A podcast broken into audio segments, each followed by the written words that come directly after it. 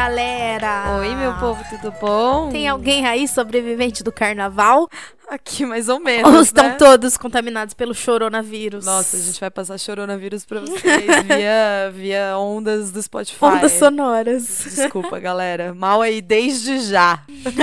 Enquanto a gente tá aqui meio mortas, meio vivas, a gente queria perguntar, e aí, o que vocês acharam da introdução? Se já começaram a ler o livro? Onde que vocês estão? Vão contando pra gente, porque a gente vai fazer uma parada especial nesse livro aqui. Então a gente dividiu esse livro na introdução e em mais quatro partes, sendo essa a parte número um, que a gente vai falar da primeira parte mesmo do livro.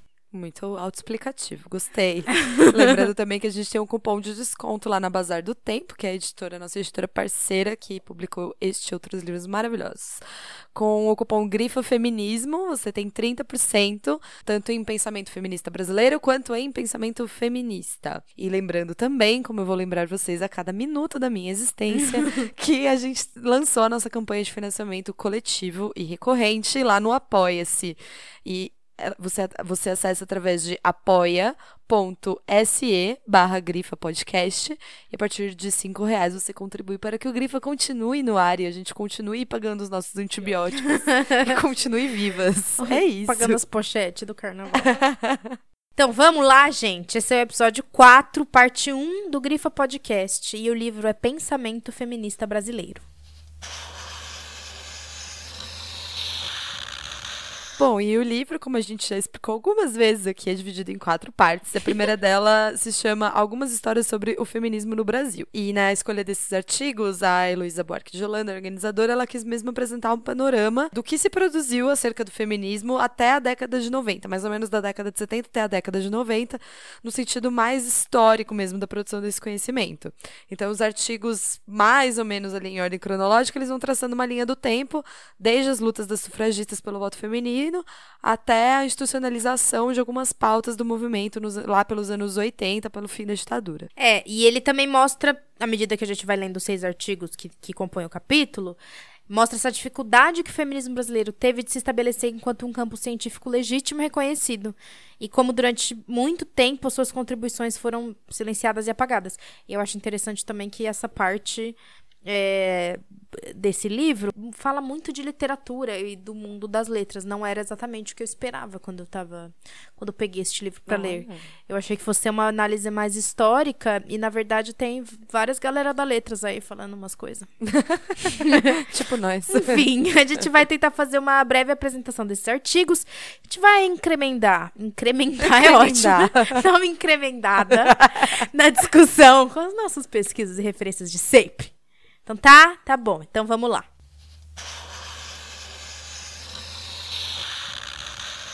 Bom, galera, vamos, vamos aqui de coronavírus tentar apresentar aqui os artigos, tá? O primeiro artigo é, se chama Feminismo, uma história a ser contada. Ele é da Constância Lima Duarte.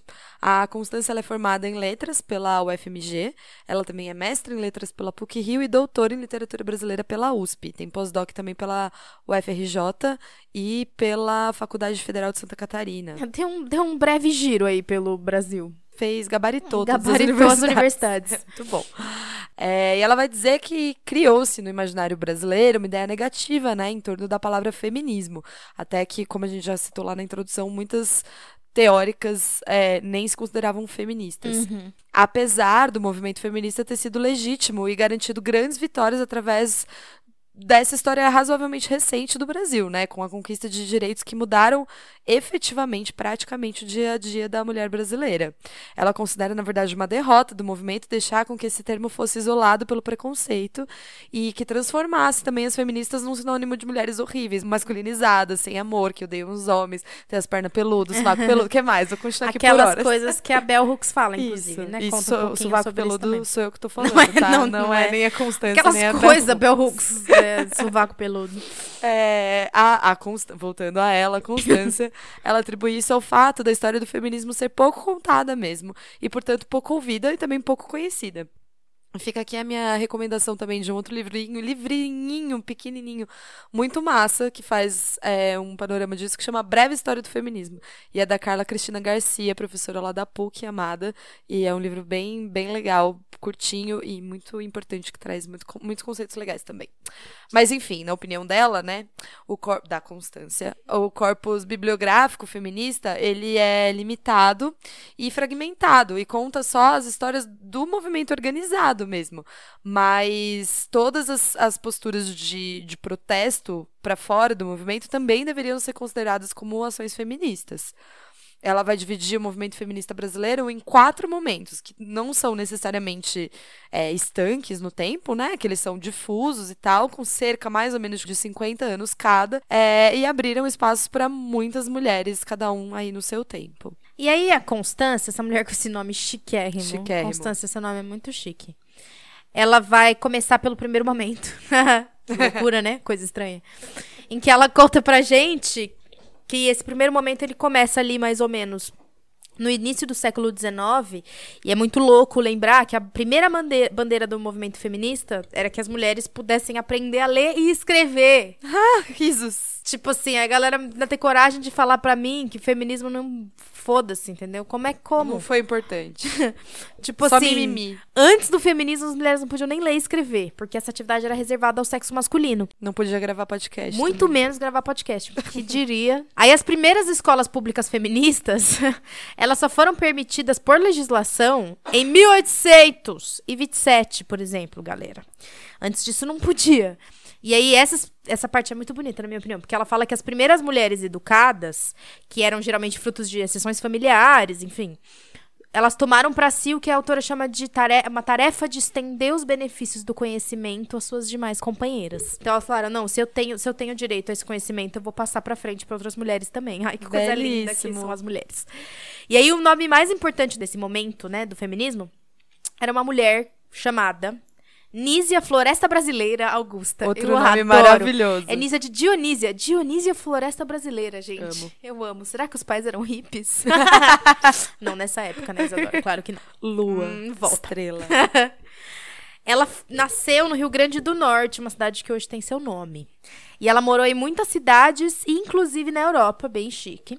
E ela trouxe algumas ideias que já tinham sido elaboradas por, por feministas em outros lugares do mundo aqui para as terras brasileiras. Aí, em 1832, ela lançou o primeiro livro no Brasil, na história do Brasil, sobre direitos das mulheres, que ela chamou de Direitos das Mulheres e Injustiça dos Homens. É muito louco, porque esse livro foi, foi tipo uma tradução livre de um clássico feminista da Mary Wollstonecraft que chama Vindications of the Right of Women. E aí ela, tipo assim, ela assimilou alguns conceitos desse livro, tipo, todos os conceitos do livro, e ela vai trazendo e traduzindo de acordo com as particularidades que ela enxergava no Brasil. É, então é meio uma, uma tradução, meio uma reinterpretação, uma coisa muito louca. Eu queria Meio ler esse livro porque deve ser bem doido meio antropofágica, é exa- exatamente É. isso que a Constância fala. E aí ela, por exemplo, falava de tudo isso, mas falando também da herança cultural portuguesa, que na opinião dela era o que originava o preconceito nas terras brasileiras.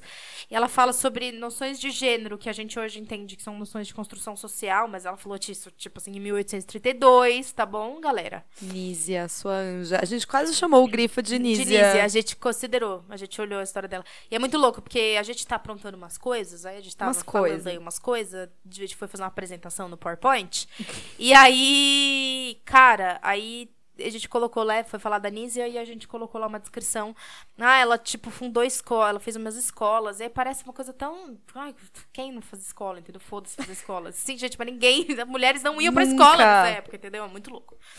Enfim. é, Então, esse primeiro momento do feminismo, pra Constância, não nasce, tipo, totalmente inteiro, assim, mas ele é trazido de fora. Ainda que, acho que muito incrivelmente, ele conta com essas adaptações meio contextualizadas. Aí a autora conta um pouco também sobre a trajetória de outras mulheres escritoras. Ela faz muito isso durante o, o artigo. O artigo é bastante pautado nisso. Então ela fala da Beatriz Francisca de Assis Brandão, a Clarinda da Costa Siqueira, a Delfina Benigna da Cunha, a Ana Eurídice Eufrosina de Barandas, a Joana Paula Manso de Noronha e a Júlia de Albuquerque Sandy Aguiar. Se você tá precisando de nome pra filha, Esse lê é o esse lugar. artigo. Tem várias ideias que ninguém vai ter na sua escola. E eu amo, prestem atenção nos nomes das obras das mulheres dessa época, porque também são maravilhosos. Você tá tudo. escrevendo um livro, uma tese de mestrado, esse é o lugar. Leia. Bom, e aí o segundo momento, né, de acordo com a Constância, é o momento que se ampliou a educação e aí começou a se sonhar com o voto. E a autora vai detalhando com precisão as publicações, os jornais, as revistas feministas, escritas por mulheres e para mulheres, que passaram a ser editados em grande número, principalmente na cidade do Rio de Janeiro. Essas publicações, elas foram como uma caixa de ressonância do feminismo brasileiro mesmo. E foram responsáveis por espalhar a mensagem um- por um determinado grupo de mulheres que tinha acesso, afinal de contas. Gente, como que, como que se espalhavam as ideias, né, naquela época? Era Podcast. isso mesmo, jornal, podcast, Instagram e jornal, né? Vamos lembrar disso. Periódico. É, e o segundo momento vai se destacar como o início de um tempo que as mulheres começavam a conseguir se expressar através desses canais criados pelas publicações feministas. Então, muitos artigos, muitas crônicas. é, E é isso. Acabou. O terceiro momento, ele começou a rolar no início do século XX. As mulheres elas já estavam mais organizadas em torno do direito ao voto e ao trabalho de uma forma mais ampla. A gente vai falar melhor do direito ao voto no próximo artigo, porque ele entra mais nesse, nesse pormenor. E aí, elas queriam poder exercer profissões além de ser professoras. É muito louco, né? Tipo, as mulheres não podiam nem frequentar a escola. Aí, quando elas puderam começar a frequentar, a profissão delas era professoras. Olha que grande contradição. E aí, a época, inclusive, é tida pela autora como, como uma época contraditória. Porque o, o movimento de mulheres que coube naquela época foi um movimento mais burguês, mais bem comportado. Isso é descrito com mais profundidade no próximo artigo. Mas também tiveram. Teve um movimento que ela chama de anarcofeminista e operário, que tinha reivindicações mais radicais. Elas existiam também. E justamente o nome que mais se destacou nesse período foi o da Berta Lutz, né? Uma das principais vozes pela campanha do, do voto feminino no Brasil. Você já deve ter ouvido falar dela, inclusive. Acho que com toda certeza. Espero que sim.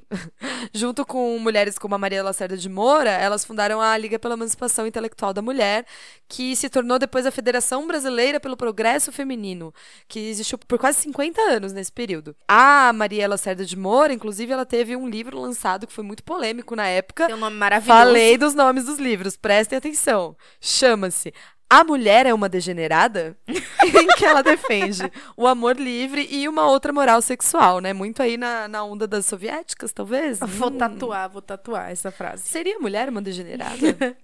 Seria. Outro grande nome desse período é a Leolinda Daltro, que organizou junto ao senador Justo Sherman o primeiro projeto de lei em favor do sufrágio feminino, né? Que resultou numa campanha de ridicularização de mulheres e se arrastou por anos até 1928, onde já se viu mulher querer votar. Isso sim, não é Ridículo. novidade, né? Em toda a campanha do sufrágio feminino na Europa e tudo mais, as mulheres foram alvo de chacota durante muito, muito tempo. Inclusive, o termo sufragettes veio de, um, de, uma, de uma chacota, de uma, de uma piada que, fa- que faziam é, com elas. Tipo, que absurdo, né? Uma mulher querer votar, Suas realmente é muito ridículo. votar. Exato. É, e, e os argumentos eram esses que a gente. Olha só que coisa, parece algo que a gente veio ouvindo agora, de que o lugar da mulher é o quê? Dentro de casa, que a mulher é a rainha do lar. Rainha e lá lar. ela deveria per- permanecer, né? Afinal de contas, lugar de mulher não é em nada público, nada que tenha voz. Só que aí tinha pessoas como a Ercília Nogueira Cobra. Primeiro que ela tem um nome incrível, mas agora você espera pra ouvir o nome dos livros dela. Porque ela polemizou na época com algumas publicações sobre exploração sexual e exploração do trabalho. E aí os títulos. Eu amo. Vou tatuar. Anota. Vou tatuar na virilha. que é, tem dois muito bons, que é Virgindades anti-higiênicas, preconceitos e convenções hipócritas. E tem a segunda que é Virgindade inútil e anti-higiênica, novela liberalística contra a sensualidade egoísta dos homens, Sério. que foram respectivamente lançados em 24 e 31. Eu acho que ano que vem a gente tem que lançar um bloco de carnaval. Virgindade inútil. Virgindade Por inútil favor, porque isso é o carnaval. Por favor. Inclusive, se você assistiu Love is Blind, esse clássico maravilhoso da Netflix. Se você não assistiu, você precisa assistir agora, nesse momento. Pausa o podcast e vai assistir. Tem um cara virgem, cara, de 33 anos. Desculpa, eu só queria comentar que eu achei uma coisa muito maluca. E ele fala assim pra todo mundo, gratuitamente. Ele conta em rede mundial que ele é virgem. Não, só isso. Podemos voltar agora pra, pra sufrágio feminino. Eu tô um pouco chocada com essa informação. Eu não sabia dessa intervenção no podcast. Eu queria deixar bem claro aqui. Enfim, dentre outros nomes, a autora ela também conta é, um pouco sobre como essa conquista pelo voto feminino no Brasil foi muito contraditória, porque isso eu não sabia, eu fiquei muito chocada. Em 1927, o governador do Rio Grande do Norte, Rio Grande do Norte, meu país, chamado Juvenal Lamartine, ele permite no seu estado o direito ao voto das mulheres. E isso serviu de precedente para que as feministas lançassem um manifesto feminista que estava clamando a nação pelo mesmo direito. Mas a contradição era tanta que isso acontecia no Rio Grande do Norte, não necessariamente nos outros estados, e enquanto nos outros estados, em muitos outros estados, as mulheres não podiam votar, em 1929, a Alzira Soriano ela se tornou a primeira prefeita mulher da história do país no Rio Grande do Norte, no município de Lages.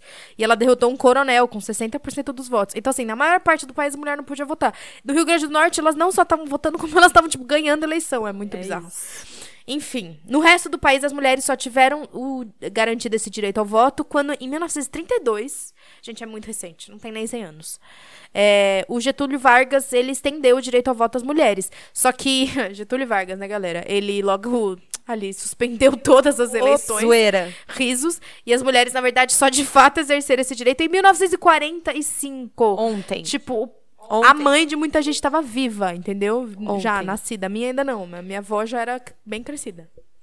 Foda. Bom, e aí, num quarto momento, é, ela vai dizer que tem início lá pelos anos 70, em que o feminismo ele começou a contestar de forma mais radical os costumes e ampliou as suas reivindicações. É, um marco histórico é o ano de 1975, que se tornou o Ano Internacional da Mulher. E foi quando o 8 de março foi declarado também o Dia Internacional da Mulher. É, esse momento ele exigiu que as mulheres brasileiras, e isso a Heloísa já diz na introdução do livro, elas se unissem para combater a ditadura militar, né, lutando pela redemocratização, pela anistia, por melhores condições de vida e de existência, de assim, existência. tipo assim, né, básicas, direitos humanos básicos, one on one. Mas paralelamente a isso, as feministas brasileiras também debatiam ali, principalmente nos seus, nos seus grupos pequenos ali, a sexualidade, é, as questões do corpo das mulheres, dos, dos corpos pertencerem a, a, elas mesmas e tal, ainda que isso tivesse alguma, alguma, algum desacordo com as alianças estratégicas da época, né, com a Igreja Católica e tudo mais. É, com isso, esses debates acabavam te, ganhando alguma amplitude, os debates sobre aborto, sobre planejamento familiar, sobre controle anticoncepcional, mesmo que eles não fossem as pautas prioritárias.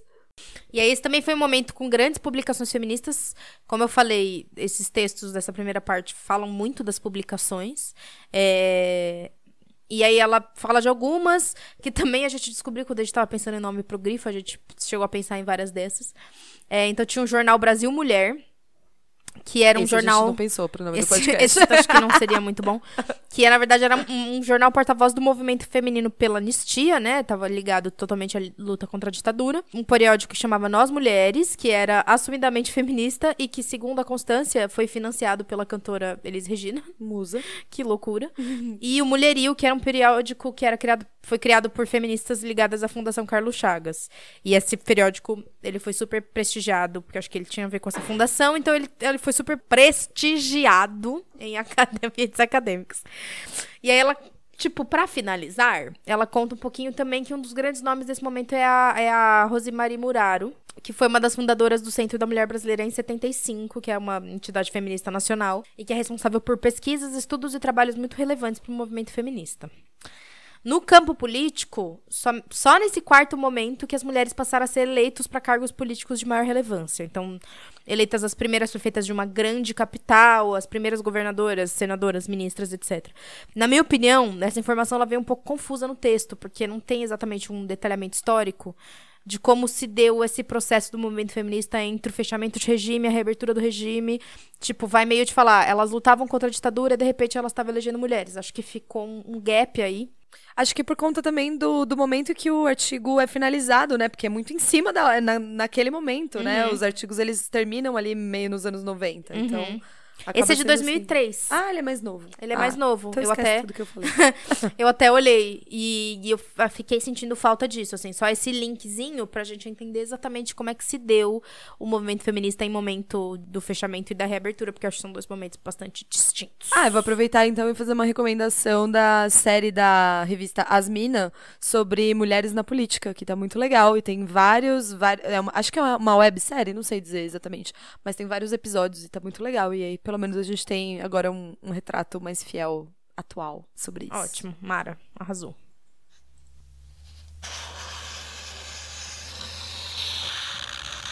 Bom, o segundo artigo chama A Luta das Sufragistas. Ele é da Branca Moreira Alves. Ela é historiadora e mestre em Ciências Políticas pelo Instituto Universitário de Pesquisas do Rio de Janeiro, uma das organizadoras da Semana de Debate sobre a Mulher na Sociedade Brasileira em 1975 e a primeira presidente do Conselho Estadual dos Direitos da Mulher do Rio de Janeiro. É, a autora ela vai contar a história, enfim, da luta das sufragistas brasileiras, através de comparações com a luta das feministas estadunidenses também, defendendo que elas fizeram parte de uma mesma tradição, tendo em vista que as nossas ativistas é, se inspiraram nas gringas e nos seus modelos, no, no seu modelo mais conservador e menos radical pela luta por esses direitos, né? Que ótimo, né? Ótimo saber. Que bom. Então, é o seguinte, nos Estados Unidos, sabe, esse país minúsculo que ninguém quase conhece, ela conta que rolou de tal forma, que foi em 1840, uma mulher que chamava, Lu, acho que Lucretia Mott, e uma outra mulher que chamava Elizabeth Cady Stanton, elas foram para Londres, que elas iam participar de uma convenção anti-escravagista internacional lá com a galera, que elas eram anti-escravagistas, mas aí elas chegaram lá e elas foram proibidas de se misturar ao resto dos delegados, que eram todos homens, e elas ficaram isoladas sem poder falar. Aí elas ficaram muito revoltadas com essa contradição, do tipo, porra, esses homens estão aí lutando pelo direito das pessoas negras, né, dos, dos escravos, mas eles se recusam a tratar mulheres com direitos iguais também. Tipo, olha que contradição. Aí eu fiquei pensando, é, será que eles lutavam pelas mulheres escravas? Tipo, é, é, é uma contradição muito maluca, né? Aí, oito anos depois, elas, demora, elas saíram de lá indignadas e falou, amiga, bora fazer alguma coisa. Sabe como a gente fala pra amiga, assim? Achei um absurdo. Bora marcar de fazer alguma coisa. E aí demora oito anos? Então, demorou oito anos. Aí, em 1848, elas convocaram uma reunião para falar dos direitos das mulheres. E essa reunião tinha 300 pessoas. 40 eram homens, o resto era tudo mulher. E aí lá elas eh, organizaram uma declaração de princípios em que quase todas as pautas de igualdade eram consenso entre todos os participantes, menos o direito ao sufrágio, que teve opositoras, inclusive uma delas sendo uma das mulheres que chamou essa parada toda. E aí foi a partir desse debate que a, que a luta sufragista começou a aparecer nos, nos Estados Unidos. Então, a autora, ela explicita que essa não era uma luta revolucionária, tá, galera? Inclusive, ela era uma luta bastante conformada na ideologia, na ideologia liberal por direitos políticos, assim como muitos processos de luta no, na, naquele momento histórico e nos Estados Unidos. Aí, muitas convenções de mulheres foram realizadas, inclusive no período de guerra civil, etc e tal. Até que, em 1867, é, rolou uma emenda constitucional, que foi a emenda constitucional número 14, acho que tem a número 15 também, pelo que eu entendi, que era sobre a abolição da escravidão. Que, e ela dividiu o movimento abolicionista e o movimento sufragista. Ela só cita isso, a Branca, no texto, eu tive que dar uma pesquisada para entender. Pelo que eu entendi, me corrija se eu estiver errado, mas é, parece que essa emenda constitucional passou a definir todo cidadão é, tipo, redefiniu o conceito de cidadão. Então, os ex-escravos e escravas passaram a ser considerados cidadãos. Mas ela começa a citar que apenas homens acima de 21 anos não podiam votar. Antes não existia isso, não falava. Isso era um negócio vazio na, na Constituição. E aí, isso foi uma vitória contraditória do movimento abolicionista, porque passou a garantir direitos muito essenciais para as pessoas que estavam em condi- condições de escrava- escravidão, mas ao mesmo tempo deixou bem claro que quem votava não era mulher, não. Bom, e aí foram fundadas algumas associações pelo sufrágio, né? Sendo a maior e a mais popular delas a. Nossa! Nossa! que é a National, nossa! a nossa, a National American Women's Suffrage Association. Essas associações, elas buscavam lutar junto ao Congresso Nacional por uma emenda que favorecesse as mulheres, né? E, e essa, é, essa, essa associação especificamente acabou liderando o movimento a partir de uma premissa bastante contraditória, que as reivindicações das feministas precisariam ser menos radicais para serem ouvidas, então elas deixariam de lutar pelas pautas mais mal vistas, né? Tipo amor livre, o divórcio, qualquer crítica estrutural mais profunda, focando mesmo no direito ao voto, mostrando que essas feministas, na verdade, eram mulheres bem comportadas. Elas só queriam votar, mas elas não iam, assim, causar muito, não, né? Elas queriam continuar tudo igual, mas votando. Mas entendeu? votando. Apesar disso, tinham outras associações mais radicais, é, é, especialmente no método que elas organizavam, que faziam marchas, piquetes e duras críticas mesmo à democracia estadunidense. No entanto, essas mulheres foram o quê? Levadas à prisão. E é o quê? Sessões de tortura. Ah, que E coincidência. que coisa. E, hum, só que elas nunca pararam de crescer como movimento, né? Dentro de um ano, na verdade, todas as sufragistas foram pre... ah, todas as sufragistas que tinham sido presas foram libertadas. E foi uma mistura desses dois métodos que fez com que a emenda constitucional número 19 fosse aprovada em setembro de 1920, garantindo lá o direito das mulheres ao voto. Mas isso é gringo, né? Agora falando de Brasil. No outro artigo, no artigo da Constância, ela conta, tipo, de uma forma mais geral, um pouco como é que foi esse processo. A Branca dá uma detalhada. E aí a gente vai descobrindo, por exemplo, que o que rolava na época é que também tinha essa brecha, essas exceções da lei. Então, não tinha em lugar nenhum da Constituição brasileira falando que mulheres não podiam votar. Só não tinha na Constituição, tipo, algo grifado falando mulheres têm direito ao voto. Então, rolava umas coisas, tipo, a primeira eleitora brasileira foi uma mulher que chamava Doutora Isabel de Matos Dillon, que em 1880 ela votou porque ela tinha uma lei que era a Lei Saraiva, que permitia que todo mundo que tivesse um título científico pudesse votar. Sem necessariamente falar se era mulher ou, ou homem, porque eles achavam que todos seriam homens. Mas tinha uma mulher ou outra que tinha esse título, a doutora Isabel era uma delas, e ela conseguiu votar. E aí as mulheres começaram a observar isso, e elas começaram a uma por uma se aproveitar dessas brechas, dessas exceções, é, e aí alguns títulos de eleitor foram sendo concedidos caso a caso. E aí era meio essa a estratégia, até que falaram, epa, não, peraí. Essa estratégia não é a melhor, não, que não resolve o problema. E aí a Branca vai contar que aqui no Brasil a forma de protesto mais moderada, mais parecida com essa dos Estados Unidos, foi a que mais foi aplicada no final das contas. Um exemplo foi uma carta escrita pela turminha ali da Berta Lutz para os membros do Congresso argumentando a favor do voto feminino. E olha a contradição, né? Como a gente já tinha dito, para ser mais palatável, nessa carta elas reiteravam que os deveres domésticos das mulheres não seriam esquecidos, reforçando inclusive o papel da mulher na maternidade. Então, veja, a gente pode votar, mas calma, a gente vai continuar fazendo sua comida, lavando sua cueca e cuidando do seu filho. É muito Fique contraditório, tranquilo. porque esse, é, esse era justificativo pra você não deixar as mulheres votarem, e aí ao invés delas falarem, porra, velho, não, mas. Tipo assim, vamos repensar isso aqui? Não, era tipo, Não. não, não, se Não, preocupem, tudo exato. continuará igual. E também foram organizados alguns eventos, tipo um congresso internacional feminista, em 1922, com um número aproximado de mil mulheres. E aí a Branca vai falar que não é tanto um grande número, né? Mas são as mulheres presentes que tinham muito prestígio por conta das suas posições sociais. Tudo sempre rica. Foi, sempre foi uma pauta extremamente rica, extremamente branca, enfim, a gente sabe, né? Com o tempo, essas mulheres dessas organizações que se dedicavam à luta pelo sufrágio construíram um lobby bem interessante entre os políticos. Tinham uma, uma boa. é, conseguiram se espalhar ali bem né, aonde interessava. É, eu fiquei um pouco triste com isso, na verdade, porque eu não tinha tanta clareza que o movimento feminista nesse seu início aqui no Brasil. Liberalzão. Não só, liberal até acho que eu sabia, mas assim, era puro lobby, era puro eu sou rica e, e, tipo, importante, minha família manda nas paradas, então eu vou conseguir uns contatos e eu vou fazer as coisas, entendeu? Fiquei muito decepcionada. Ou tem pouco registro do, do movimento que não foi Não, esse. e com né? certeza tinha um movimento que não era esse, É. assim, mas, tipo, pela forma como a história é contada, você É. vê que o que foi mais importante mesmo É. foi, tipo, a Berta Lutz, essa mulher, ela foi lá no Getúlio Vargas, isso a Branca conta, e ela fala, tipo, aí, Getulinho, libera aí essa parada pra nós. E ele falou, claro, querida. E aí, tá exato, escrito exatamente assim. Tá essa- assim, essa- a- nos anais da história. Claro, meu bem, claro, parça. E aí foi isso que aconteceu, entendeu? Não foi porque houve uma pressão de massas popular, nem nada disso, mas sim, tipo, a Berta Lutz foi lá e falou: olha, esse cara aí que você chamou para julgar esse, essa parada, ele vai ser contra, então chamou outra pessoa. Ele falou: beleza, e ele foi lá e chamou outra galera para garantir o, o voto. Então foi uma parada super construída com as pessoas mais poderosas, assim, não foi. E foi justamente em troca dessa condição de que nada mudaria além disso. Eu achei meio triste saber disso, mas tudo bem, ainda bem que a gente tá aqui em 2020 construindo coisas diferentes. Isso. É, enfim. E aí a Branca fala que em 1932 o voto feminino foi aprovado, foi, foram apenas 40 anos de luta, muita coisa, mas tipo muito mais breve do que na maioria dos países nesse mesmo período.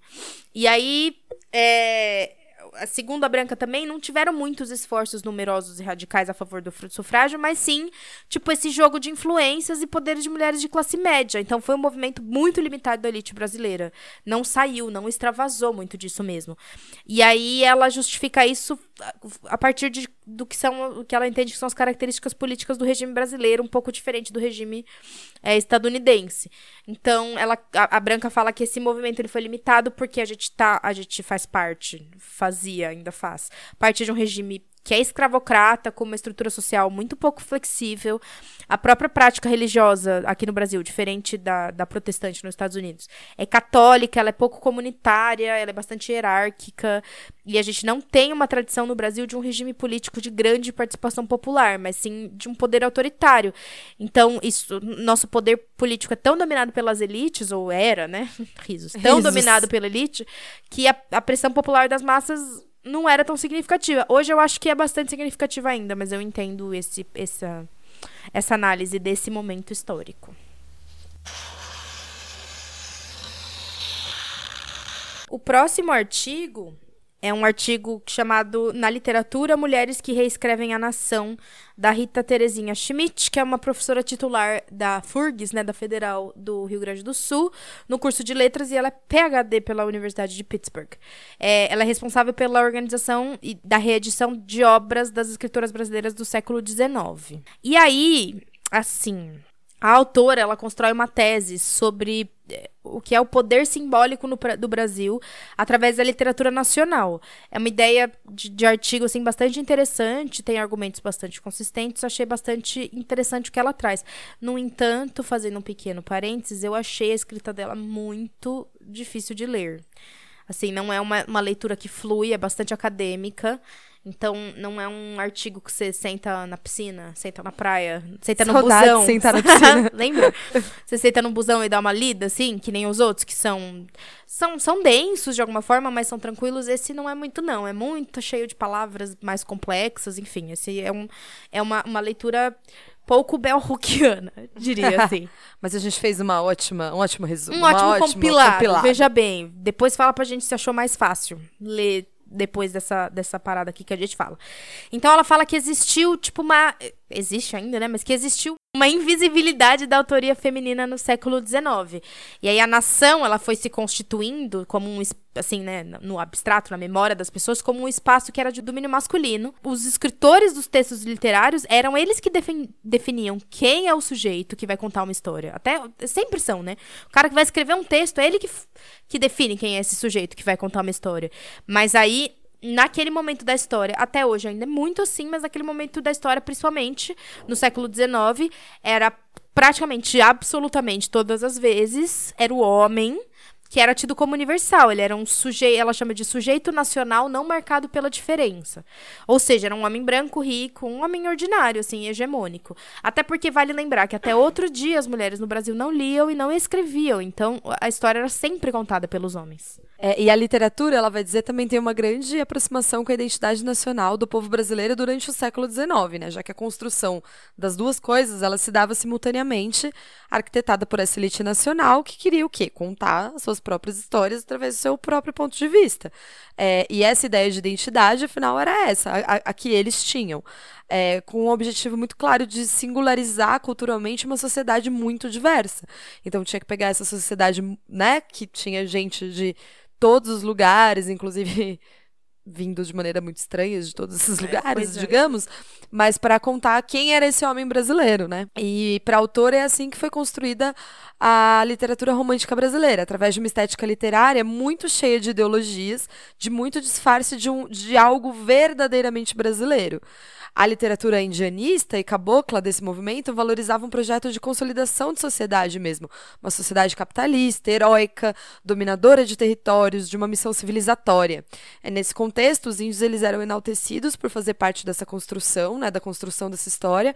Só que as mulheres, elas sequer eram sujeitos históricos dessa história, assim, era tipo realmente o objeto ali que estava no, no fundo do, do, do apenas, palco. apenas partes do, do enredo. Tipo em Iracema mesmo, do José de Alencar, né? Que é um, é um mito fundacional da nação brasileira, que vai contar aquela história bonita da união harmoniosa entre indígenas e brancos, a, a, a subjugação do índio do mal, o branqueamento do índio bom, a destruição desse ambiente indígena. E a mulher é o quê? A mulher é o objeto sexual completamente passiva, que não tem nenhum tipo de agência na história. E aí, todos esses. Iracema é um deles, mas todos esses exe- exemplos literários, eles são construídos a partir do que a, a, a autora chama de um silenciamento de uma camada importante da população. Que poderia contar a mesma história de uma forma diferente. Então, as mulheres, os negros, os indígenas, os pobres, os ex-escravos, os operários, os LGBTs que ela não menciona, mas que também se incluem aí nessa, nesse mesmo balaio. E aí, nesse silenciamento, existe uma abstração completa do sujeito, assim, como se esses elementos eles não fizessem parte da vida do sujeito, os elementos, né, dele ser, existirem pessoas, existirem mulheres, existirem negros, indígenas, isso não fazia parte. Não só eles não eram sujeito, como tipo essa, essas relações de autoridade, de troca com esses sujeitos, elas se existiam eram sempre harmoniosas ou sempre tranquilas, nunca existia como uma como Uma é de, como é de, era de fato na realidade. E aí tudo isso, né, é isso, se alinhava com a ideologia da época, que vale lembrar, era uma época eh, de naturalização do racismo através do positivismo. Então, existe, o que isso significa é que tinha uma ideia na época de que a miscigenação entre negros e brancos era maléfica porque os negros eram impuros e os brancos eram puros. E aí isso me fez lembrar, não sei o quanto as pessoas conhecem, mas o que foi o Congresso Internacional das Raças, que um brasileiro, o de Lacerda, foi defender, tipo, isso enquanto tese científica mesmo. Não é só que as pessoas se comentava a boca pequena aqui e ali que, que as pessoas, que os negros eram impuros e que eles eram XYZ. Existiam teses científicas positivistas que falavam que a miscigenação era um projeto para o Brasil para que as pessoas deixassem de serem negras e passassem a ser brancas, porque dessa forma você ia limpando a população. Então, é, é, essa era a ideologia da época. Há de se esperar que a literatura esteja alinhada com isso, né? Então, nesse sentido, para a autora, as mulheres que construíam no dia a dia essas memórias esquecidas e apagadas pelo cânone, né, já que esse cânone formava uma narrativa autorizada da memória do que era o Brasil, de quem era o brasileiro, eh, essas mulheres elas precisavam construir narrativas de autoria própria para disputar a memória coletiva da história. Contar essa história através desse outro viés, de um viés próprio, era uma forma de problematizar tudo que era colocado como dominante, então, pelos sujeitos universais e hegemônicos. É por isso que nenhum dos sujeitos marcados por raça, gênero ou classe podiam contar a história. E aí é uma referência muito óbvia, mas que vale aqui falar do famoso texto da Chimamanda, né? Da, de, como é? Perigo de uma O história perigo de única. uma história única, exatamente. Mas que, veja, não mudou muito, né? É. Chimamanda aqui, nossa, nossa contemporânea. Bom, e a autora, ao longo do artigo, ela vai contar a vida e a obra de duas escritoras que fizeram, né, essa, essa nova, nova narrativa, uma narrativa própria, que foi a Ana César e a Júlia Lopes de Almeida. Ela vai dar como exemplos de sujeitos que trouxeram narrativas enriquecidas por mulheres e que não foram silenciadas. Vale lembrar uma coisa importante que eu percebi lendo esse texto, que a Ana César não é a poetisa Ana Cristina César. É uma outra Ana César que eu não sei de fato quem é, porque eu fui tentar fazer uma pesquisa no Google e eu não descobri quem é esta mulher. Então, se alguém souber quem é essa, tiver algum escrito da Ana César, porque tudo que eu achei sobre ela é o, o texto da, da Terezinha. Então, se alguém tiver alguma luz sobre quem é, quem foi Ana César, entre em contato.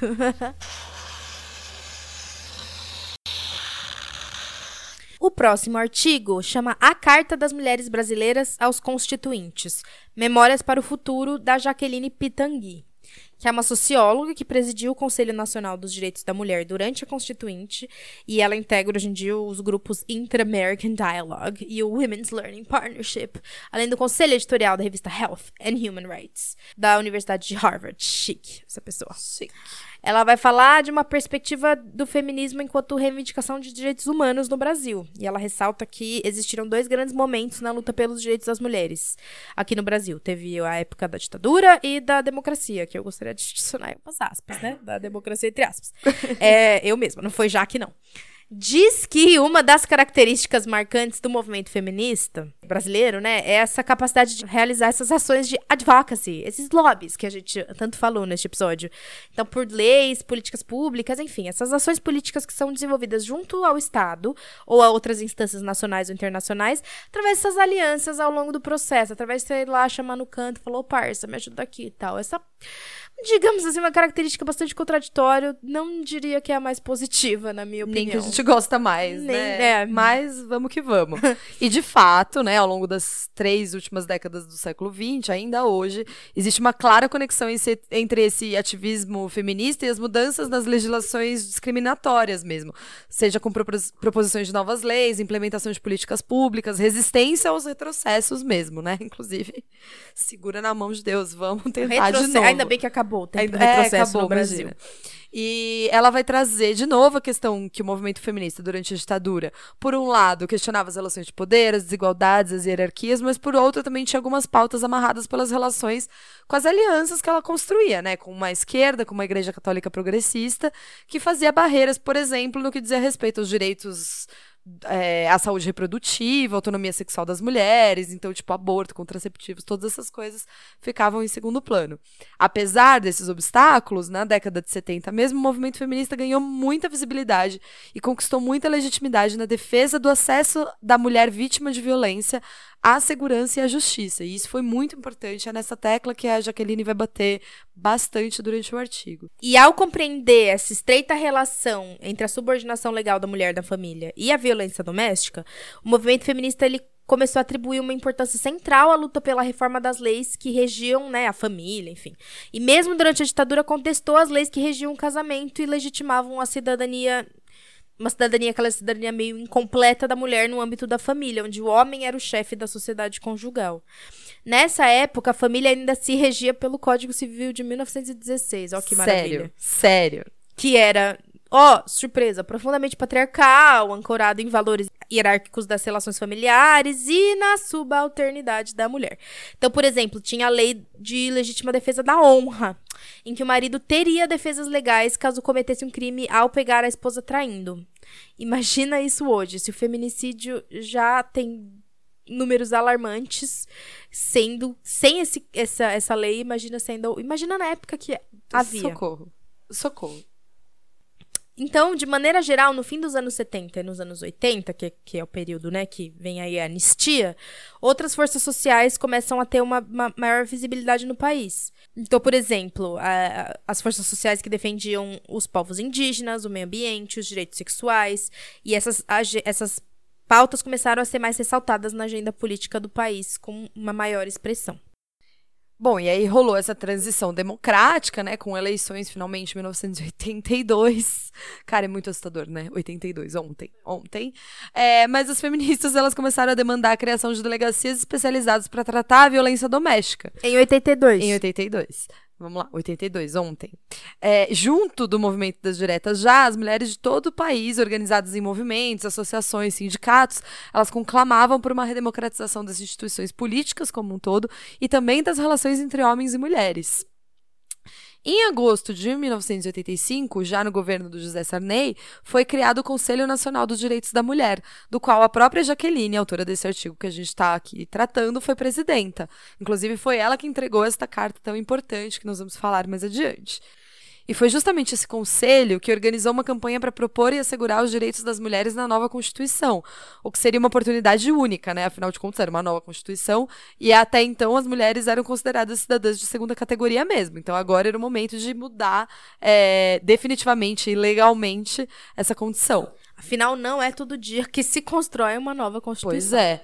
Mas, paralelamente, o, o CNDM, né, o Conselho Nacional de Direitos das da Mulher, Ele lutava também por uma maior presença feminina no Congresso, que foi um objetivo alcançado nas eleições já de 86, quando mais que dobrou a proporção de mulheres deputadas e senadoras em relação aos homens. Esse foi realmente um momento de esperança de construção de um Estado democrático e igualitário. E nesse momento, as mulheres de todo o país enviaram por carta, por fax, por telegrama, cartas de amor, centenas de sugestões ao conselho. Cartas de rolo. Cartas tipo de rolo, Sandy Júnior. exato. Também, elas também organizaram grandes encontros nacionais e conferências, seminários, enfim, vários tipos de organização para definir quais propostas no âmbito da saúde da mulher, dos direitos da mulher trabalhadora, da violência doméstica, da educação, da creche, da mulher rural, da mulher negra, enfim, de todas as temáticas que cabiam a essas mulheres e tantas mulheres, quais, quais pautas que caberiam nessa agenda. Então foi muito bonito um trabalho de compilar as sugestões das mulheres do país inteiro. E, gente, Doideira. país inteiro, não lembra, não tinha Esse internet, país. esse país, esse tamanho, não Desse tinha internet.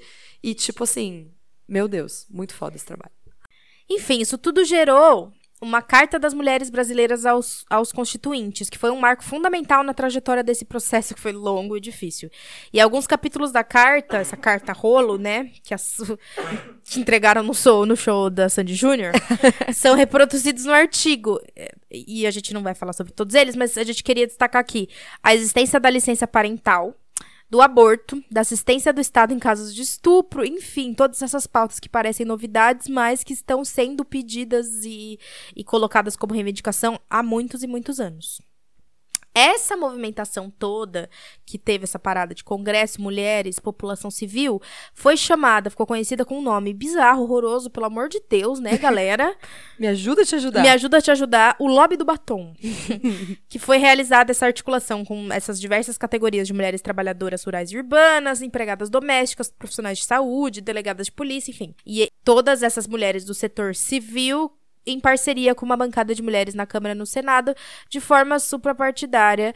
Eu sempre tenho medo dessa Medo, palavra, não medo. sei o que isso significa, não sei como se deu, quem são essas mulheres, não vou reivindicar aqui, só tô contando. Enfim. Internacionalmente, a Constituição de 88 inaugurou no país um, um ciclo que foi virtuoso de afirmação de direitos humanos, e particularmente dos direitos das mulheres, é, inclusive no, no que se refere a tratados e convenções internacionais. No Brasil, a gente assistia à consolidação de um conjunto de políticas sociais é, e, espaços governamentais de implementação de leis como a Lei do Planejamento Familiar, em 96, a Lei Maria da Penha, em 2006, e a Lei do Feminicídio, de 2016, que é um bebê de Nossa. nova. Meu Deus, que medo disso. E aí, nas palavras da Jaqueline Pitangui, não nas minhas, mas que demonstram um sentimento bastante comum, ela vai dizer que esse ciclo virtuoso de afirmação e implementação de direitos das mulheres parece ter sido interrompido frente ao avanço de forças conservadoras que tentam proibir a utilização do conceito de gênero, que propõem leis drásticas de criminalização do aborto, que pretendem impor um modelo único de família, tudo isso desconhecendo a diversidade das relações sociais, étnicas e raciais próprias de uma sociedade plural e de um Estado laico. A galera do kit gay aí. Ela termina eh, o artigo com reproduzindo uma carta, né, que ela mandou eh, via o Correio Brasiliense em 2017, ressaltando que os direitos se escrevem e se apagam com a luta política na qual diferentes gerações de mulheres feministas foram e continuam sendo protagonistas fundamentais. A gente trouxe aqui, por exemplo, uma notícia é, do comecinho de fevereiro, dizendo que o governo zerou os, os repasses ao programa de combate à violência contra a mulher, que chamava Casa da Mulher Brasileira, chama, né, ainda, só tem cinco unidades funcionando, com, assim, é, um orçamento que foi reduzido de 119 milhões para 5 milhões entre 2015 e 2019. Aí eu só queria ressaltar uma coisa, que é... A gente tem... A gente é, é, faz críticas muito duras e ferrenhas ao governo Bolsonaro e devemos fazer mesmo. Por favor, não parem jamais. É, não é sobre parar de criticar ou criticar menos o Bolsonaro. É um absurdo ele zerar os repasses. Demonstra como ele está pouquíssimo interessado em combater a violência contra a mulher. No entanto, às vezes a gente lê uma matéria dessas, né, uma manchete dessas e fala: Nossa, tava indo tudo tão bem. O combate à violência contra a mulher era prioridade no Perfeito. Brasil. Era perfeito. Todas Não as tinha mulheres. violência contra a mulher. Não tinha, e se tinha, era um acolhimento, assim, magnânimo. Mentira. É mentira, porque antes de ser zerado, cada mulher, a verba pra cada mulher, é, a verba destinada, né, de, de violência contra a mulher, não de violência, não tinha verba pra isso. A verba destinada no combate à violência contra a mulher era de centavos por mulher. Centavos, não chegava a um real. Então, assim, já é bizarro, gente. Não é de agora, não é de cinco anos atrás. Já é bizarro desde a época que eu conheci o movimento feminista, que faz dez anos já era essa, essa verba, É, entende? e, e fora que pra gente continuar, assim, coerente com os nossos últimos episódios, né, especialmente do feminismo pros 99%, é, é pensar também que, ok, sem sombra de dúvida, são direitos importantíssimos que foram conquistados, importantíssimos que foram conquistados no momento de, eh, de redemocratização, vai, de democratização da, da sociedade, sem sombra de dúvidas, mas até que ponto que eh, um movimento feminista institucionalizado não é, e como aí disse a Silvia Federici, não foi nem no Feminismo para os 99%, um, um movimento domesticado também, né? Um movimento que está se adequando ali ao Estado burguês, às leis burguesas, e, e a quem isso favorece, na verdade. É, honestamente, eu acho um pouco interessante nesse artigo que coloca-se que o movimento feminista, na época da, da ditadura militar, tinha amarras com a igreja e os partidos comunistas, mas não coloca de forma tão explícita que nesse momento do lobby do batom e do lá, do, da advocacy, como elas tinham rabo preso também com esse movimento superpartidário, com essas Exato. mulheres que sei lá de onde eram, sei lá o que elas defendiam pro resto do conjunto da classe trabalhadora, entendeu? Exato. Então a gente fica às vezes, ah, não é isso. Historicamente, o movimento feminista teve rabo preso na ditadura militar com, com os partidos de esquerda. Não tenho dúvidas agora. A gente vai lendo e descobrindo sobre a história do movimento feminista brasileiro, a gente descobre que o movimento feminista brasileiro tem rabo preso, ponto. Sempre com alguém, geralmente com essa porra desse lobby do caralho, entendeu? Fico puta com isso. Não chama lobby do caralho, chama lobby do batom, lobby do amiga. batom. lobby do batom no caralho. Tô brincando.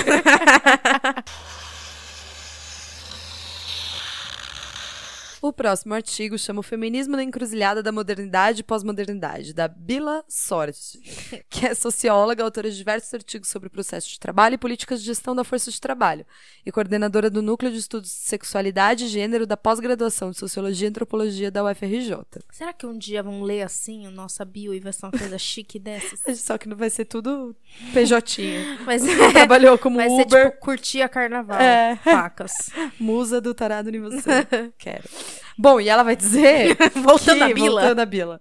Que as duas últimas décadas, desde que ela escreveu o artigo, né? Viram surgir, o- no âmbito das ciências sociais, um conjunto de estudos feministas que produziram uma considerável reavaliação das explicações correntes da vida social, apoiadas, então, na experiência de mulheres e na crítica às teorias sociais, geralmente omissas quanto à importância das relações de gênero, né? Ah, pois é. questionar, então, esse, esse conhecimento até então muito androcêntrico, né? Ela vai trazer que a questão de gênero, na verdade, ela apresenta dois novos argumentos para a discussão das ciências sociais.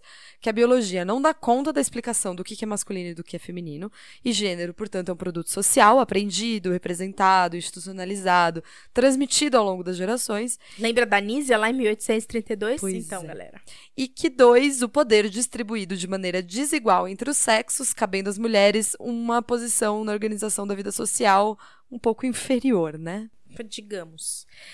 Ela também diz que, na mesma maneira que o marxismo produziu uma teoria inclusiva, compreensiva sobre o desenvolvimento histórico da sociedade, calcada na ideia da luta de classes, a teoria feminista coloca a opressão da mulher no centro de suas formulações e dá finalmente um estatuto teórico equi- equivalente ao da exploração de classe. É, daí ela diz que existem três elementos centrais na construção teórica do feminismo que marcam as teorias sociais modernas. A número um é o elemento da universalidade da categoria de gênero, que, que pressupõe uma experiência comum das mulheres, generalizável, a partir da vivência de gênero, é, e coletivamente compartilhada através da cultura e história.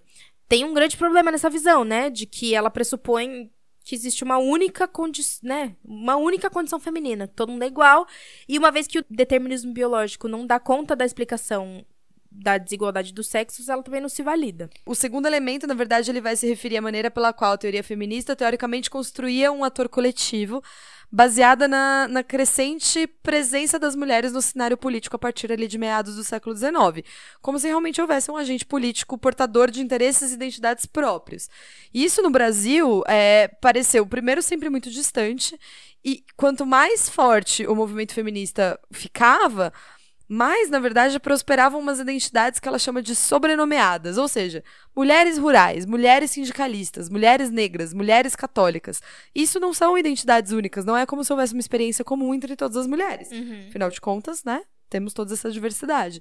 E reconhecer essas múltiplas identidades que coexistem no universo da subjetividade e também da política implicaria uma certa relativização do peso conferido ao gênero na explicação dessa constituição dos sujeitos. O terceiro elemento, né, pensando de, de novo naqueles elementos centrais da construção teórica do feminismo, ele diz respeito à criação de uma utopia emancipatória das mulheres, que igualmente não, tem, não obtém consenso quando é analisada em contextos diferentes. Já que não são todas as mulheres que, por exemplo, encontram a sua liberdade na entrada e no reconhecimento no mundo público. Então, é, nos direitos, no mercado, na administração pública, instituições políticas, etc. E aí ela vai trazer a questão, então, da pós-modernidade, né? Que é a, a, a, produção intelectual identificada como pós-moderna, ela apresenta a crítica principal à ideia de universalidade. E aí a relação entre o feminismo e a pós-modernidade se daria de, por um lado, a autora vai dizer que o discurso pós-moderno acaba sendo forte aliado do feminismo, uma vez que ele permitiu a emergência no centro da política de outras vozes previamente oprimidas pelos discursos que se pretendiam universais.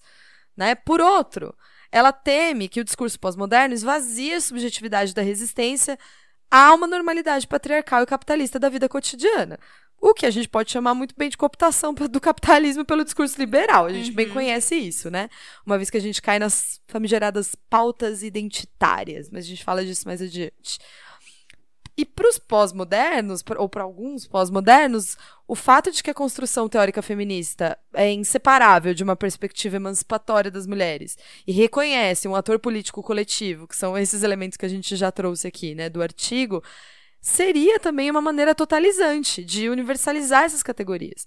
Então, dessa maneira, para os pós-modernos, o discurso feminista teria produzido uma outra grande narrativa da opressão feminina, de ordem patriarcal, enfim, e com uma aspiração comum que seria o fim da opressão.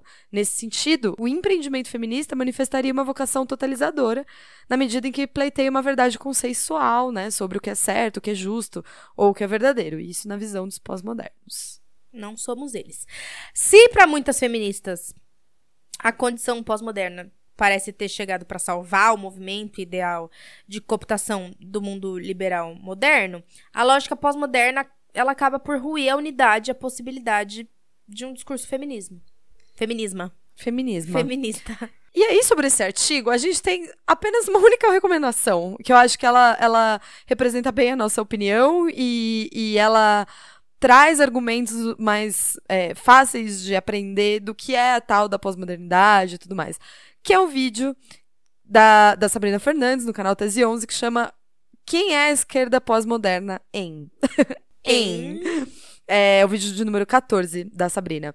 É, ela vai conceituar muito bem o que é essa tal da pós-modernidade, porque eu acho que isso é importante, né? Porque a gente fica falando pós-modernidade da mesma maneira que liberal virou um xingamento. E aí a gente esquece que são conceitos fundamentados realmente em, em história, né? Basicamente. A gente esquece a, a, a, primeira lição do materialismo histórico, inclusive. Então, ela mostra quais são esses conceitos, é, apresenta esses conceitos. Ela fala como esses conceitos são usados de maneira absolutamente equivocada e como forma de xingamento, como são transformadas a, a, as questões das lutas anti-opressão, né? Então, a luta feminista, a luta antirracista, a luta anti-LGBTfóbica, elas são ch chamadas de pautas identitárias. E elas acabam perdendo toda a sua validade e, e sendo realmente cooptadas por um discurso aí sim liberal e capitalista é, dentro do, do feminismo, e dentro do feminismo marxista, por exemplo, a gente entende que, na verdade, o método ele é válido para análise do mundo, né? O marxismo não tem que ser entendido como o Marx não tem que ser entendido como um, um profeta, mas ele tem que ter, ser entendido como alguém que deu ferramentas para a gente analisar historicamente, dialeticamente, as identidades, as subjetividades, as mudanças do discurso científico, sem tirar do contexto histórico ela vai falar justamente também do perigo que é ter essas pautas cooptadas pelo liberalismo, e é por isso que a gente tem que ter um entendimento muito claro de todas essas coisas. Eu acho que ela define assim muito bem e brilhantemente o que a gente acha a respeito dessas, dessas questõezinhas. Bom, e o último artigo dessa parte chama Pesquisa sobre Mulher no Brasil, do Limbo ao Gueto. É, da Albertina de Oliveira Costa, da Carmen Barroso e da Cíntia Sarti. Todas elas são formadas em ciências sociais em diversas universidades, e, enfim, mestrados e doutorados, muitos. E foram pesquisadoras de instituições como a Fundação Carlos Chagas, que vem ser bem importante, elas vão explicar no próprio artigo, que vem ser uma, uma fundação bem importante para os estudos feministas, e também são professoras universitárias a vida toda. É, elas vão dizer que as mulheres elas não estiveram totalmente ausentes dos estudos das ciências humanas. O que se questiona, na verdade, é o tipo de tratamento que lhes foi destinado. Eles só mereciam um capítulo realmente quando ele era um capítulo especial, enquanto um grupo desviante. Ou seja, que elas não são referidas é, é, é, pela, pela sua singularidade, mas só quando o seu comportamento se distanciava e divergia do modelo geral, né? Do modelo masculino, masculino. universal, como a gente já está dizendo várias vezes, né? É, é a exceção da regra o assunto central só passou a ser a mulher, o, o sexo feminino, muito depois. Ele até então não era um critério suficiente de, de estudo. E, pelo contrário, havia um vício no conhecimento científico. Esse androcentrismo que, se to que tornou invisível as mulheres enquanto atrizes sociais durante muito tempo. Essa mudança, na verdade, segundo elas, começou a partir dos anos 60, com o movimento feminista nas universidades. No entanto, esse movimento eh, feminista, ele não era homogêneo, ele mesmo, né? Então essa ruptura também não foi homogênea. Ele serviu de guarda-chuva para uma grande variedade de tendências e de orientações. É, e aí fica registrado como as mais conhecidas sendo a, o feminismo liberal, o feminismo radical e o feminismo socialista tendo um traço de união entre todas elas, que era a luta pela supressão das desigualdades entre os sexos, fundamentada no princípio base da opressão da mulher. Aí elas traçam uma espécie de linha do tempo. Então, antes dos anos 70, a pesquisa sobre a mulher, ela se encontrava numa espécie de limbo, assim, com raros estudos existentes se encaixando nas, nas óticas tradicionais das disciplinas. Dos anos 70 a 75, que é esse ano tão importante que a galera tá dizendo aí, Internacionalmente, o movimento dos estudos das mulheres passou a ser muito forte, mas no Brasil, as graves questões da democratização da sociedade brasileira passam à frente desses assuntos específicos das mulheres, né? E esses assuntos específicos das trabalhadoras passam à frente dos assuntos das outras mulheres. Isso ainda não é visto como um tema sério, política nem cientificamente. Aí, em 1975, tem esse marco histórico do Ano Internacional da Mulher, essa grande visibilidade. E aí, de 75 a 78, vem uma emergência do tema. É, Ainda é um período que se caracteriza pelo esforço de dar visibilidade à mulher como agente social histórico e tem uma busca de legitimar a mulher como objeto de estudo. A partir de 78, a gente entra em uma fase de consolidação e de expansão em que a legitimidade dessa área de estudos não está mais por, por comprovar e as exigências são agora por mais rigor científico e uma elaboração teórica mais sólida. Elas vão dizer também que a partir de 68 começa a aumentar o número de programas de pós-graduação, que permitiu o desenvolvimento de pesquisas nessa área mesmo, o que se evidencia pelo expressivo número de teses feitas nesses últimos anos, né? Ela está falando aí de até 85, mais ou menos. É, no mercado editorial também o tema mulher passou a desfrutar de uma razoável popularidade, né? O que é muito engraçado que a gente esteja vivendo uma, um momento bastante parecido agora. É, mesmo nas publicações mais restritas ao meio acadêmico, a, a presença já é bastante significativa de temas relacionados à mulher, constituindo também um dos temas em maior expansão. E nas áreas temáticas, elas vão, vão listando, assim. É, no começo, a incorporação da mulher no mercado de trabalho era o principal tema. Força de trabalho, a relação entre o campo e a cidade, especialmente na voz aí da, da Safiotti, da Eva Blay, é, os desdobramentos do emprego doméstico, as trabalhadoras domésticas, o setor informal, a relação do trabalho com a vida familiar, enfim, assuntos relacionados ao trabalho. Depois, os estudos sobre a saúde da mulher, em especial sobre o aborto e a contracepção, também o planejamento familiar começaram a aparecer. Na sociologia e na antropologia, é, começou a prestar atenção sobre condições particulares das mulheres. Então, a negra, a índia, a idosa, a prostituta, a religiosa, além da própria construção social da feminilidade em si, né? O que, que é essa feminilidade e o que, que é essa tal dessa identidade feminina. Na mesma época, mais ou menos, surgiram os estudos sobre a família e os papéis da mulher dentro da família, tanto no presente quanto no passado, junto de uma leitura crítica a essa imagem da, da mulher enquanto mãe, dona de casa, que os meios de comunicação sempre perpetuaram, né? especialmente na, na imprensa dirigida à própria mulher. Já, daí, já na ciência política, começaram a se desenvolver pesquisas sobre a participação das mulheres, é, como seu comportamento eleitoral, a atuação parlamentar, efetivamente, que era muito reduzida, a participação nos sindicatos, nos partidos, nos movimentos de bairro, e começaram a aparecer também as análises sobre o movimento feminista propriamente dito, dele mesmo, né? E a violência começou a ser analisada também em sua forma específica, voltada contra a mulher. Aí o processo de constituição da mulher como objeto teórico das ciências humanas teve também em sua raiz um, um mecanismo propulsor mais poderoso e mais difuso, que foi o processo de transformação social que a sociedade brasileira atravessava. Então, esse acelerado processo de mudança social permitiu a emergência de um movimento feminista, mas e ao mesmo tempo originou também um vasto espectro de inquietações e demandas. Progressivamente, foram se constituindo sub-áreas específicas que, de modo geral, resultaram numa fragmentação dos diferentes campos do conhecimento. É certo também que a área dos estudos sobre a mulher foi segregada, foi considerada pouco legítima e ela foi desprestigiada. E por essas mesmas razões, acabou que essa, essa área de estudos sobre a mulher foi confinada a um gueto, quase.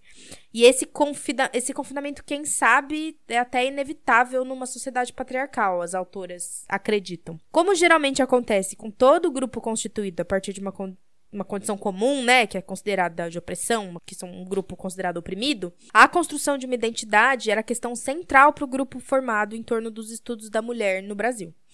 Diante de uma ciência que deixou invisíveis as mulheres enquanto atrizes sociais, as mulheres reivindicaram a ênfase no, no que era especificamente feminino como uma condição fundamental para sair do anonimato histórico. E aí as autoras vão dizer, numa frase que eu achei muito bonita, que o saber autônomo, entretanto, corre o risco de se estiolar se não for acompanhado de um diálogo constante com as ideias produzidas de fora de seu círculo.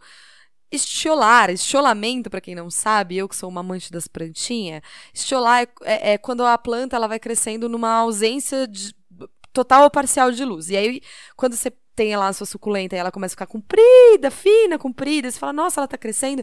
Na verdade, ela tá estiolando, você tem que deixar ela mais próxima da luz, porque ela tá se esticando para tentar alcançar o sol, mas ela tá perdendo base na terra. Olha então ela só. cresce, mas ela não tem base. E eu achei essa uhum. metáfora muito bonita. Mara. Elas vão dizer. Eu mesmo mato todas as minhas plantas, tá vendo? que não Talvez seja assim como você esteja feminista. fazendo assim.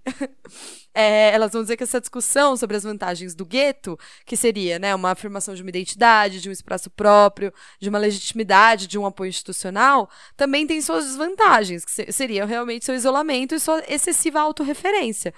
E isso surgiu antes que tivesse garantida uma institucionalização do, do próprio pensamento, da, da, construção teórica do pensamento feminista, né? Então a gente fica diante de um paradoxo. De um lado, você pode reivindicar o reconhecimento institucional de um espaço próprio, exclusivo, que mal se começa a ter e do e que, que a gente precisa. E ao mesmo tempo, do outro, a gente tem a necessidade de se voltar para fora e expandir esse espaço restrito. Bom, gente, acabada a primeira parte, e só para lembrar vocês, nós ainda temos mais três partes. Então foi introdução, parte 1, parte 2, parte 3 e parte 4. Parte 3 terá convidadas. Estamos aqui preparando coisas muito legais. Apenas um spoiler. Esse foi o episódio é, Choronavírus. Choronavírus. Do Grifa. Feminismo. Grifa Feminismo de novo. Eu tô com uma coisa com o nome desse podcast, menina. Fico vendo aqui o nome desse cupom errando diariamente o nome é do meu trabalho. É o seu próprio podcast. Eu, eu gestei. Você gestou ele, Carreguei no meu ventre. Que isso. É, então. É, a gente tá bastante acabadas pelo carnaval. Mas quem não tá, que atire a primeira pedra, tá bom? Que eu tô ligada que vocês estão tudo com coronavírus, que beijaram na boca de todo mundo no bloco. Compartilhou os mesmos. Tudo os italianos. Ai, que delícia. Ai. Quero, que bloco vocês são. Enfim, é, lembrando para vocês, falando em grifa feminismo, a gente tem aquele belíssimo cupom de desconto no site da Bazar do Tempo, que aí sim é grifa feminismo, que não é o nome do nosso podcast, apenas o nome do nosso cupom de desconto. Vai lá, 30% pra você fazer compras maravilhosas. E aí não esquece também que a gente precisa do seu dinheiro. Aquelas. Mas vai lá no apoia.se barra grifa podcast, apoia a gente, faz uma contribuição, ajuda a gente, sabe? Vou contar pra vocês, são 10 e meia da noite agora, de uma segunda-feira qualquer, que não é qualquer, porque o carnaval acabou de acabar, a gente tá morrendo. E a gente precisa de despesa pra pagar os antibióticos. Despesa não, conta, não, como chama? Dinheiro. Chama dinheiro. Gente, acaba aí esse episódio, sério, por favor. Tchau. Gente, até o próximo Acaba e episódio. não volta. Se a gente estiver viva. Mas a gente vai tentar muito, tá Cheio bom? de Vários antibióticos. Um beijo. Tchau, gente.